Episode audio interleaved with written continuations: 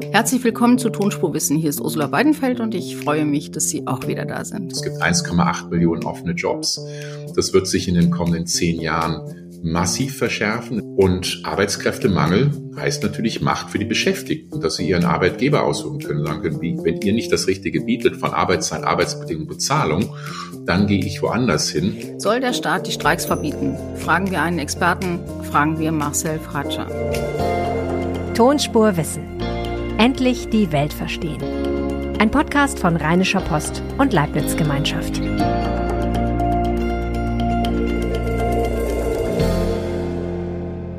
Tonspur Wissen beschäftigt sich einmal in der Woche mit einem Thema aus der Wissenschaft, das wir besonders interessant finden. Aber natürlich würden wir gerne wissen, was Sie besonders umtreibt. Schreiben Sie uns doch an tonspur.rheinische-post.de und wir finden dann den oder die richtige Person, die auf Ihre Fragen antworten kann.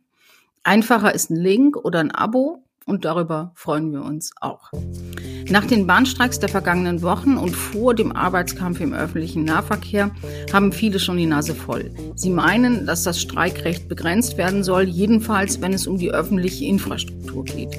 Die CDU schlägt eine Zwangsschlichtung vor und wir fragen, ist es richtig? Ist die Tarifautonomie wirklich ein alter Hut? Wie ist es überhaupt um das Verhältnis von Arbeitgebern und Arbeitnehmern bestellt? Und darüber rede ich jetzt mit Marcel Fratscher. Er ist der Präsident des Deutschen Instituts für Wirtschaftsforschung und lehrt an der Humboldt-Universität in Berlin. Hallo, Herr Fratscher. Hallo, Frau Weinfeld. Herr Fratscher, wir haben den Bahnstreik jedenfalls erstmal hinter uns. Wir haben die Tarifauseinandersetzung im öffentlichen Nahverkehr vor uns. Und viele sagen jetzt, ähm, die Schwächen der Tarifautonomie seien sichtbar, gerade im Bereich der kritischen Infrastruktur. Stimmt es? Nein.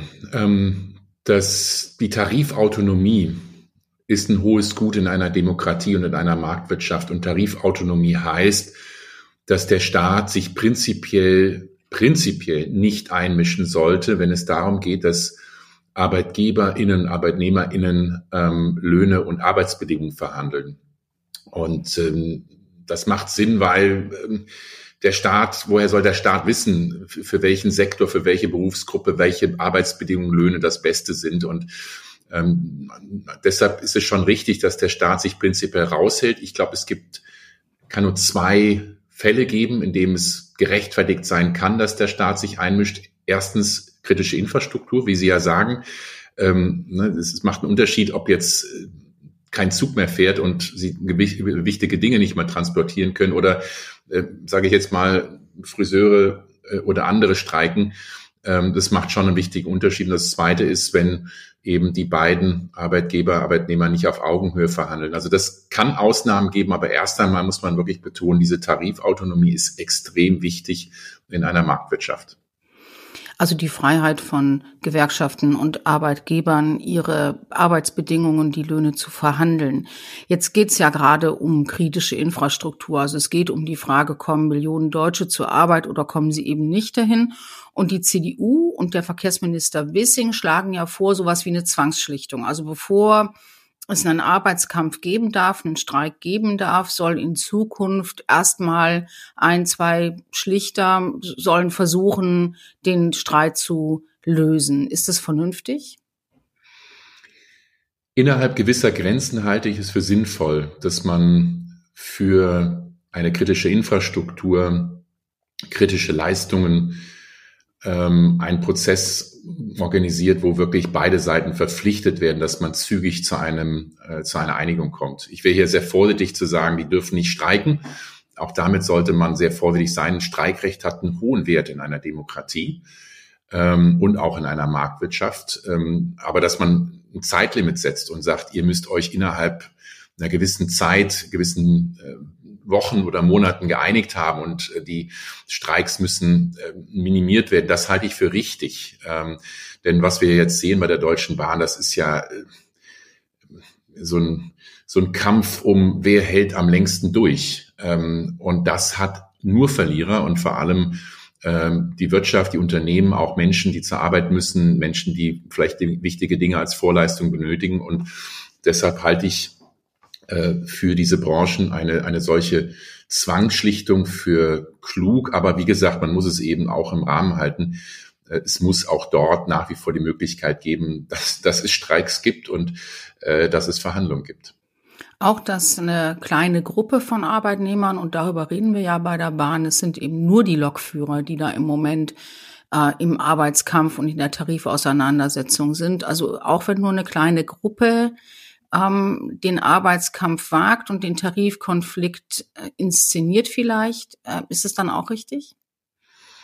Ich glaube nicht, dass es die Gruppe relevant ist, ob das jetzt äh, drei Millionen im öffentlichen Dienst sind oder ähm, ein paar Zehntausend in irgendeiner einer Branche. Ähm, ich glaube, das Kriterium für äh, die Rolle des Staates dort einzugreifen, muss wirklich äh, begrenzt bleiben und wirklich nur auf Dinge oder auf Bereiche, wo es um eine kritische Infrastruktur, wo es wirklich um massive Unterbrechung des öffentlichen Lebens geht und der Grundversorgung. Und dazu würde ich die Deutsche Bahn, würde ich den Verkehrssektor schon zählen, weil Sie können ja nicht einfach sagen, dann fahre ich irgendwie anders zur Arbeit. Viele sind darauf angewiesen, mit äh, öffentlichen Nahverkehr oder mit der Deutschen Bahn zu fahren.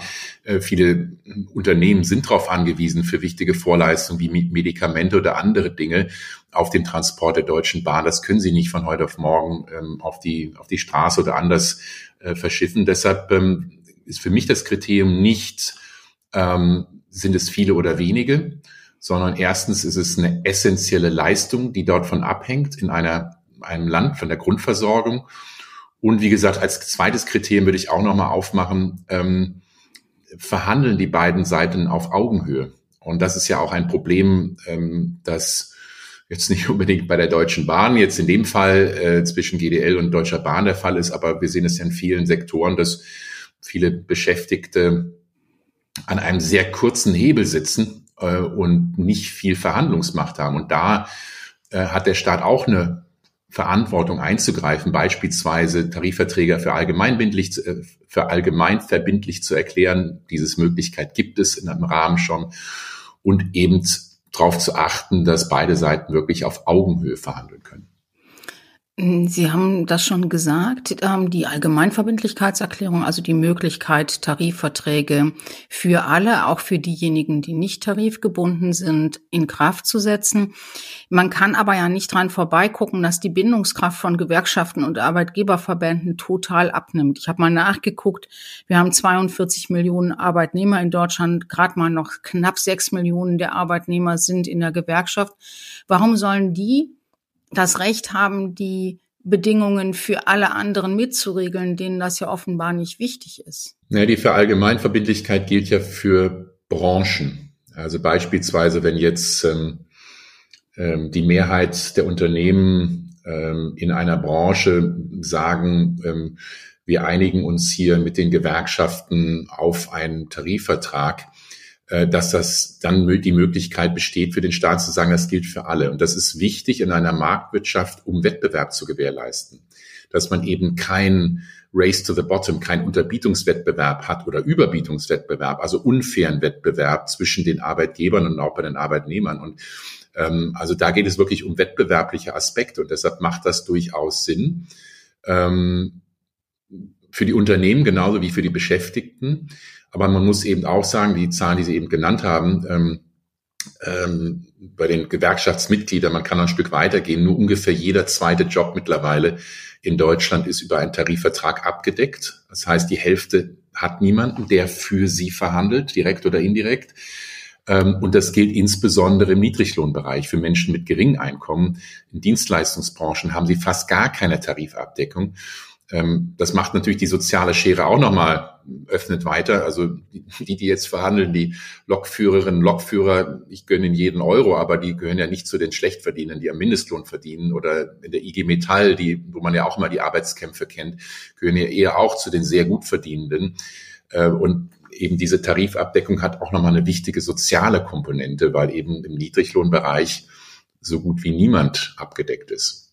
Naja, Sie haben jetzt, ähm, haben ja am Anfang gesagt, ähm, der Staat solle sich nach Möglichkeit zurückhalten. Dann haben wir jetzt über die Allgemeinverbindlichkeitserklärung gesprochen, die ja eine staatlich, eine hoheitliche Aktion ist. Wir haben über den Mindestlohn gesprochen. Ist es nicht so, dass der Staat ohnehin schon in ganz vielen Bereichen der Tarifautonomie eben genau das tut, wo Sie sagen, das sollte man eigentlich Arbeitgebern und Gewerkschaften überlassen. Als drittes kommt ja noch dazu das Tariftreuegesetz, wo der Staat sagt, wir geben nur Aufträge an Unternehmen, die tarifgebunden sind. So viel Freiheit ist da ja gar nicht mehr. Naja, ist schon noch eine Menge Freiheit. Also das ist ja zumindest für die Branchen, wo es, ist, äh, wo es besteht, ist ja jetzt nicht so, dass Deutschland ähm, da jetzt viele Arbeitsstreiks, viele Arbeitsstreite gehabt hätte in der Vergangenheit oder der Staat ständig eingreift. Er setzt halt einen Rahmen und das ist, glaube ich, jetzt nicht schlecht. Aber vielleicht nochmal der Mindestlohn, weil das natürlich ähm, extrem wichtig ist und auch spannend ist. Der Mindestlohn ist letztlich die, das Eingeständnis, dass eben für Menschen mit geringem Einkommen Arbeitgeber und Arbeitnehmer nicht wirklich auf Augenhöhe verhandeln. Und wenn der Markt gut funktionieren würde, also eine gleiche Macht zwischen Arbeitgebern und Arbeitnehmern passieren würde, dann geht man davon aus, dass die Beschäftigten den Lohn bekommen von dem, was sie wirklich erarbeiten. Also dass es die wirkliche Produktivität widerspiegelt. Und deshalb hieß es ja auch vor 2015, als der Mindestlohn eingeführt wurde, äh, damals zu 8,50 Euro, hieß es, das ist eine Katastrophe. Da sind viereinhalb Millionen Menschen direkt von betroffen, die damals weniger als 8,50 Euro verdient haben.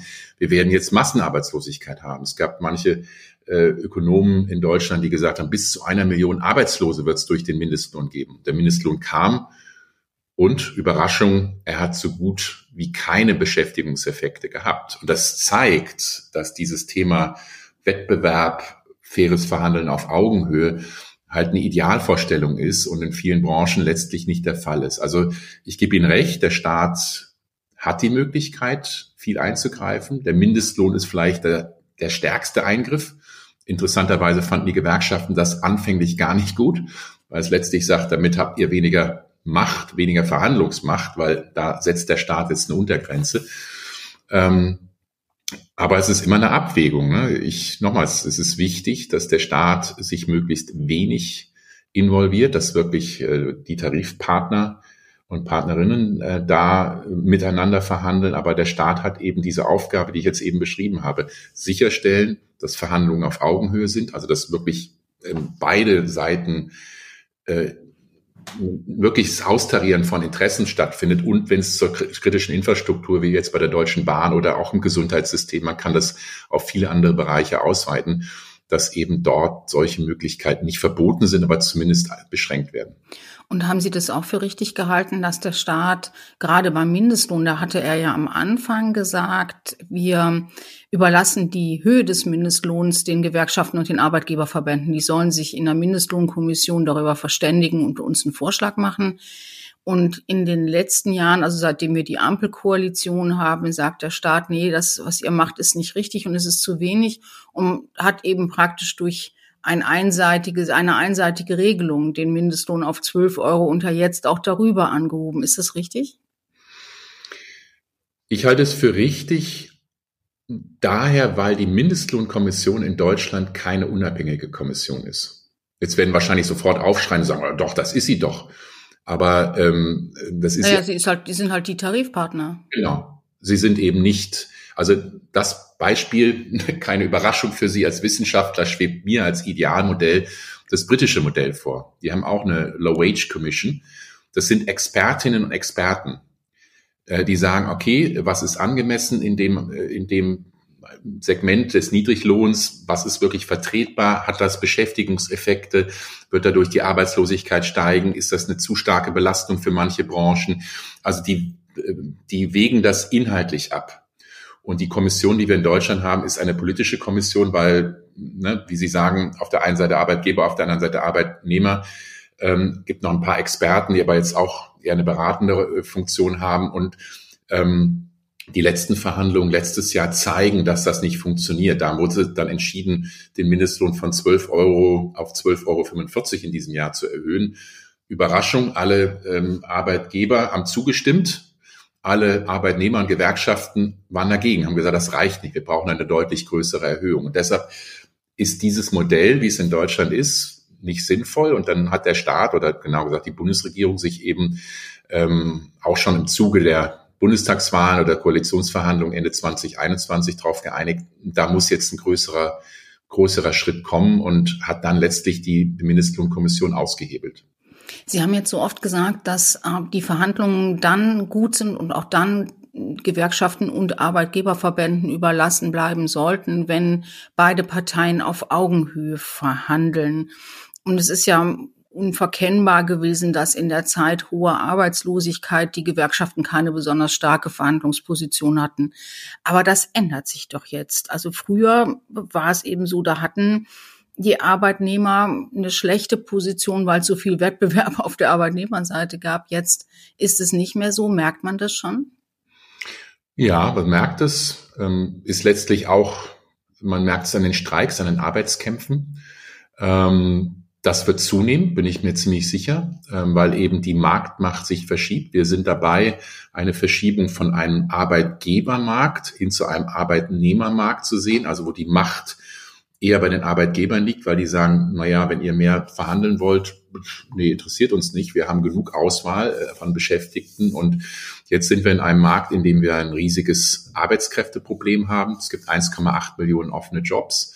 Das wird sich in den kommenden zehn Jahren massiv verschärfen. Es werden in den nächsten zehn Jahren fünf Millionen Babyboomer mehr in Rente gehen, als junge Menschen nachkommen. Und Arbeitskräftemangel heißt natürlich Macht für die Beschäftigten, dass sie ihren Arbeitgeber aussuchen können, sagen können, wenn ihr nicht das Richtige bietet von Arbeitszeit, Arbeitsbedingungen, Bezahlung, dann gehe ich woanders hin. Und ähm, deshalb sehen wir diese Verschiebung wahrscheinlich mit zunehmenden Arbeitskämpfen, dass die Gewerkschaften sagen, wir streiken, wenn wir das nicht so durchsetzen können, wie wir es wollen. Ähm, klar sieht man das erstmal als was Negatives. Ich bin gehört zu denen, die sagen, ähm, höhere Löhne ähm, schaffen ist nicht nur eine Verteilungsfrage. Also die Unternehmen kriegen weniger Gewinn und müssen mehr des Gewinns an, an die Beschäftigten abtreten, sondern es kann auch positive Effekte für beide Seiten haben. Und was wir sehen ist, wenn der Druck bei den Löhnen groß ist, dann werden Unternehmen gezwungen, ähm, ihre Arbeitskräfte produktiver zu machen. Zu sagen, wenn ich jetzt da so viel mehr Lohn zahlen muss, dann muss ich aber auch gucken, dass ich mehr von den Beschäftigten rauskriege. Und das kann geschehen, indem ich beispielsweise neue Technologie anschaffe, meine, meine Unternehmen digitalisiere, sage, ja, da muss ich eben mit weniger Beschäftigten oder mit den gleichen Beschäftigten mehr leisten, damit sich das für mich lohnt. Also wir sehen es häufig, dass wenn dieser Lohndruck entsteht, dass dann auch die Produktivität zunimmt dass die Unternehmen mehr investieren, auch investieren müssen. Und das hat dann eben auch für beide Seiten so gesehen positive Effekte, solange diese Lohnanstiege in, in Grenzen bleiben. Also verstehen Sie mich nicht falsch. Man kann jetzt nicht den Mindestlohn auf 20 Euro setzen und sagen, dann werden alle so viel produktiver. So funktioniert es natürlich dann auch nicht. Passiert das denn in Deutschland, dass die Produktivität wächst und dass die Investitionen steigen? Den Eindruck hat man, wenn man auf die Zahlen guckt, nicht. Ja, jetzt sprechen Sie ein Phänomen an, was bei uns in der Wissenschaft zu viel Streit und Diskussion führt. Wieso sehen wir diese Produktivitätsschübe nicht wirklich in den Zahlen, in Statistiken? Was wir sehen, ist im Niedriglohnbereich. Und das ist ein sehr interessantes Phänomen. Ich habe eben gesagt, die Einführung des Mindestlohns 2015 hat nicht zu Beschäftigungsverlusten geführt. Das stimmt im Aggregat, das stimmt aber nicht für einzelne Sektoren. Also was wir sehen ist, dass eine Wäscherei, eine Bäckerei, damals gesagt, oder ein Friseursalon hat gesagt, ich kann keine 8,50 Euro zahlen oder heute 12 Euro zahlen oder 12,45 Euro zahlen. Ähm, und dass dann Beschäftigte von schlechter bezahlten Jobs zu anderen Unternehmen gehen, die diese besseren Löhne zahlen können. Also wir sehen eine Verschiebung der Beschäftigung. Und aus der Perspektive des einzelnen Unternehmens, die Bäckerei oder die Wäscherei, die einfach die Löhne nicht mehr zahlen können, ist es natürlich ein Problem für die Beschäftigten und aus einer gesamtwirtschaftlichen Perspektive ist es etwas Gutes. Und da misst man dann schon Produktivität. Also die Leute gehen in Berufe, wo sie bessere Löhne bekommen, weil sie eben letztlich auch mehr Output liefern können.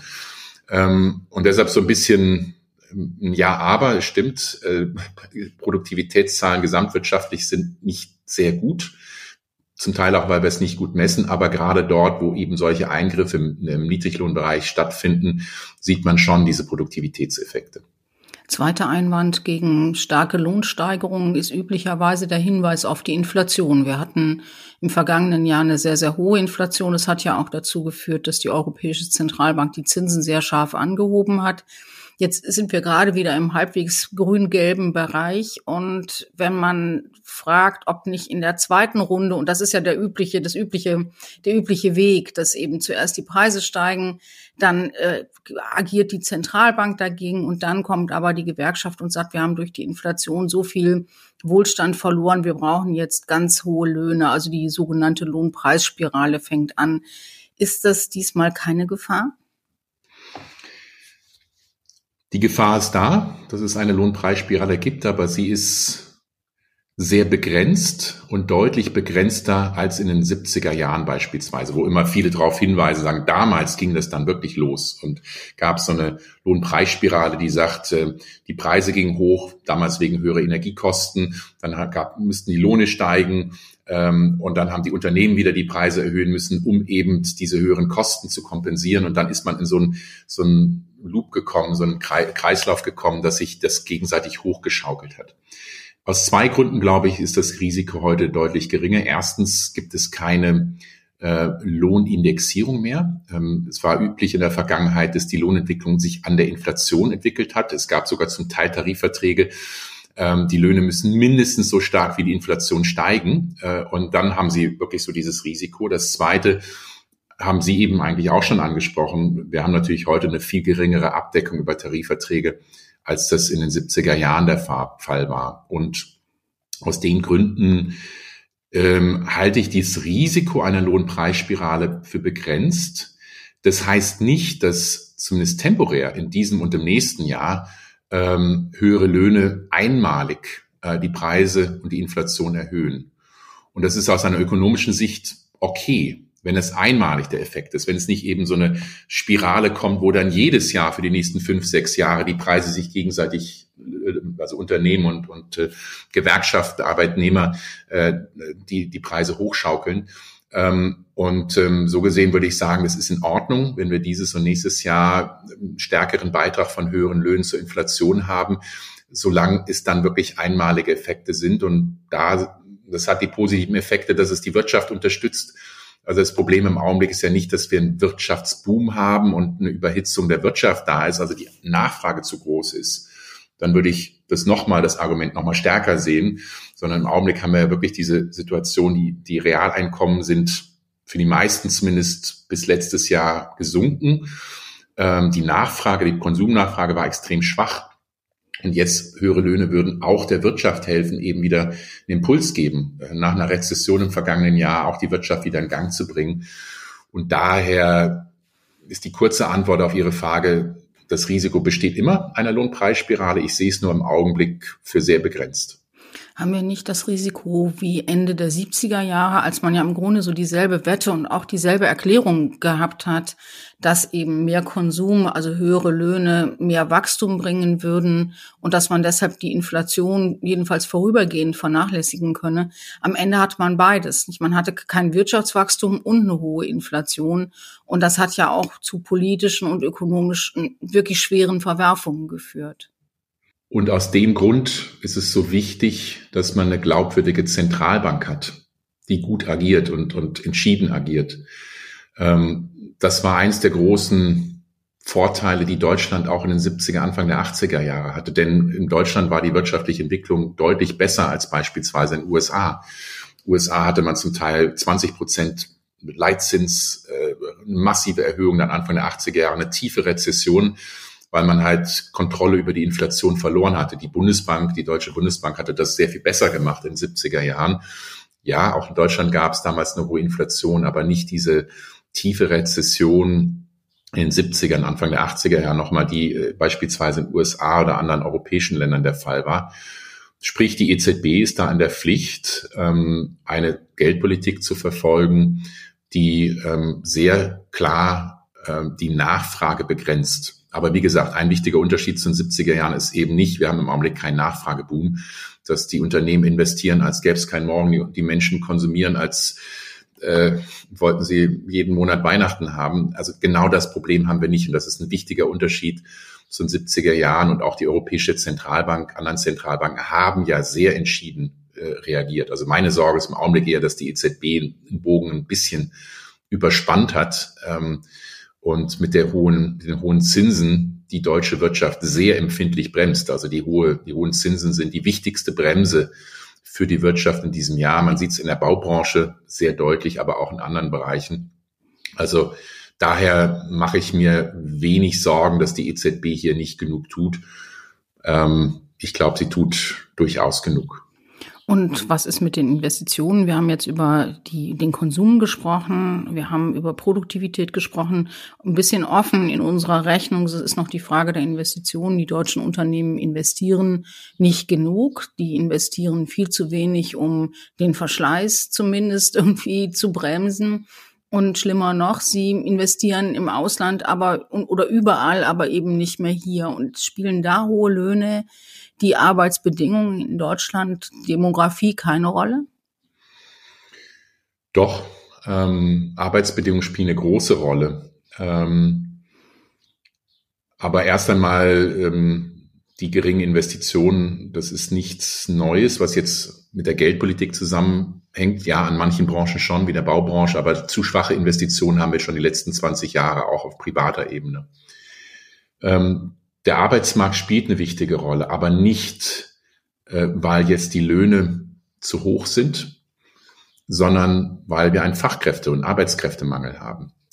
Und ähm, klar, die Frage ist immer, was, was sind angemessene Löhne? Ähm, Gibt es paar sehr schöne Vergleiche zu den europäischen Ländern dazu. Also wir nutzen in der Ökonomie ein Konzept der Lohnstückkosten. Das sagt im Prinzip, was brauche ich, um ein Stück äh, ein Gut, ein Handy, ein, ein Autoreifen, was auch immer, äh, zu produzieren äh, an ähm, Löhnen, an Arbeitskosten. Und wie verändert sich das über die Zeit? Und in den letzten 20 Jahren, 25 Jahren seit Einführung des Euros sind die Lohnstückkosten in Deutschland schwächer gestiegen als in praktisch jedem anderen europäischen Land. Äh, also Deutschland hat sogar innerhalb der Währungsunion sich einen Wettbewerbsvorteil verschafft, weil eben über den Wechselkurs, der Euro ist ja für alle gleich, eine Anpassung nicht mehr stattfinden kann. Äh, jetzt kann man sagen, ja, aber was ist mit China und mit, mit anderen Volkswirtschaften? Ja, die holen natürlich auf, äh, gar keine Frage. Aber ähm, man kann das Argument nicht machen, zu hohe Löhne sind ein Wettbewerbsfaktor und machen Deutschland weniger wettbewerbsfähig. Also das sehen wir nicht, gerade zumal Deutschland ja auch jetzt in dieser Krise oder dieser schwierigen Situation riesige Exportüberschüsse hat. Also wir exportieren viel mehr, als wir importieren. Und äh, das, was ich aber als eines der größten Probleme sehe, ist der Arbeitskräftemangel. Das eben 1,8 Millionen offene Jobs, die Zahl habe ich schon genannt, in praktisch allen Branchen. Und das ist ein wirkliches Problem. Wenn Sie als Unternehmerin und Unternehmer nicht die Leute haben, um Investitionen umzusetzen, das Unternehmen zu digitalisieren, innovativ zu sein, dann ist es eine existenzielle Bedrohung. Das sehe ich als eine der zwei, drei größten und schwierigsten Herausforderungen in den nächsten fünf bis zehn Jahren. Dankeschön, Herr Fratscher. Wie kommen Sie in die Arbeit in den nächsten Tagen und Wochen? Ich äh, fahre gerne mit dem Fahrrad. Ich habe hab das große Privileg, dass ich äh, mit zehn Minuten Fahrrad, äh, wenn es nicht gerade regnet oder schneit, ähm, sehr schnell im Büro bin. Und ähm, die meisten öffentlichen fahren ja auch so gesehen. Ähm, in der Stadt zu leben hat viele Vorteile diesbezüglich. Dann wünsche ich Ihnen ein anhaltendes Hochdruckgebiet. Dankeschön. Ich danke Ihnen. So, das war's schon wieder mit Tonspurwissen in dieser Woche. Wenn Sie Kommentare und Anmerkungen haben, dann doch bitte bei X und zwar mit dem Verweis auf @leibnizwgl und auf @rponline. Marcel Fatscher twittert als @mfratscher und ich als das tut man nicht. Danke fürs Zuhören, bis bald. Tschüss, Ihre Ursula Weidenfeld.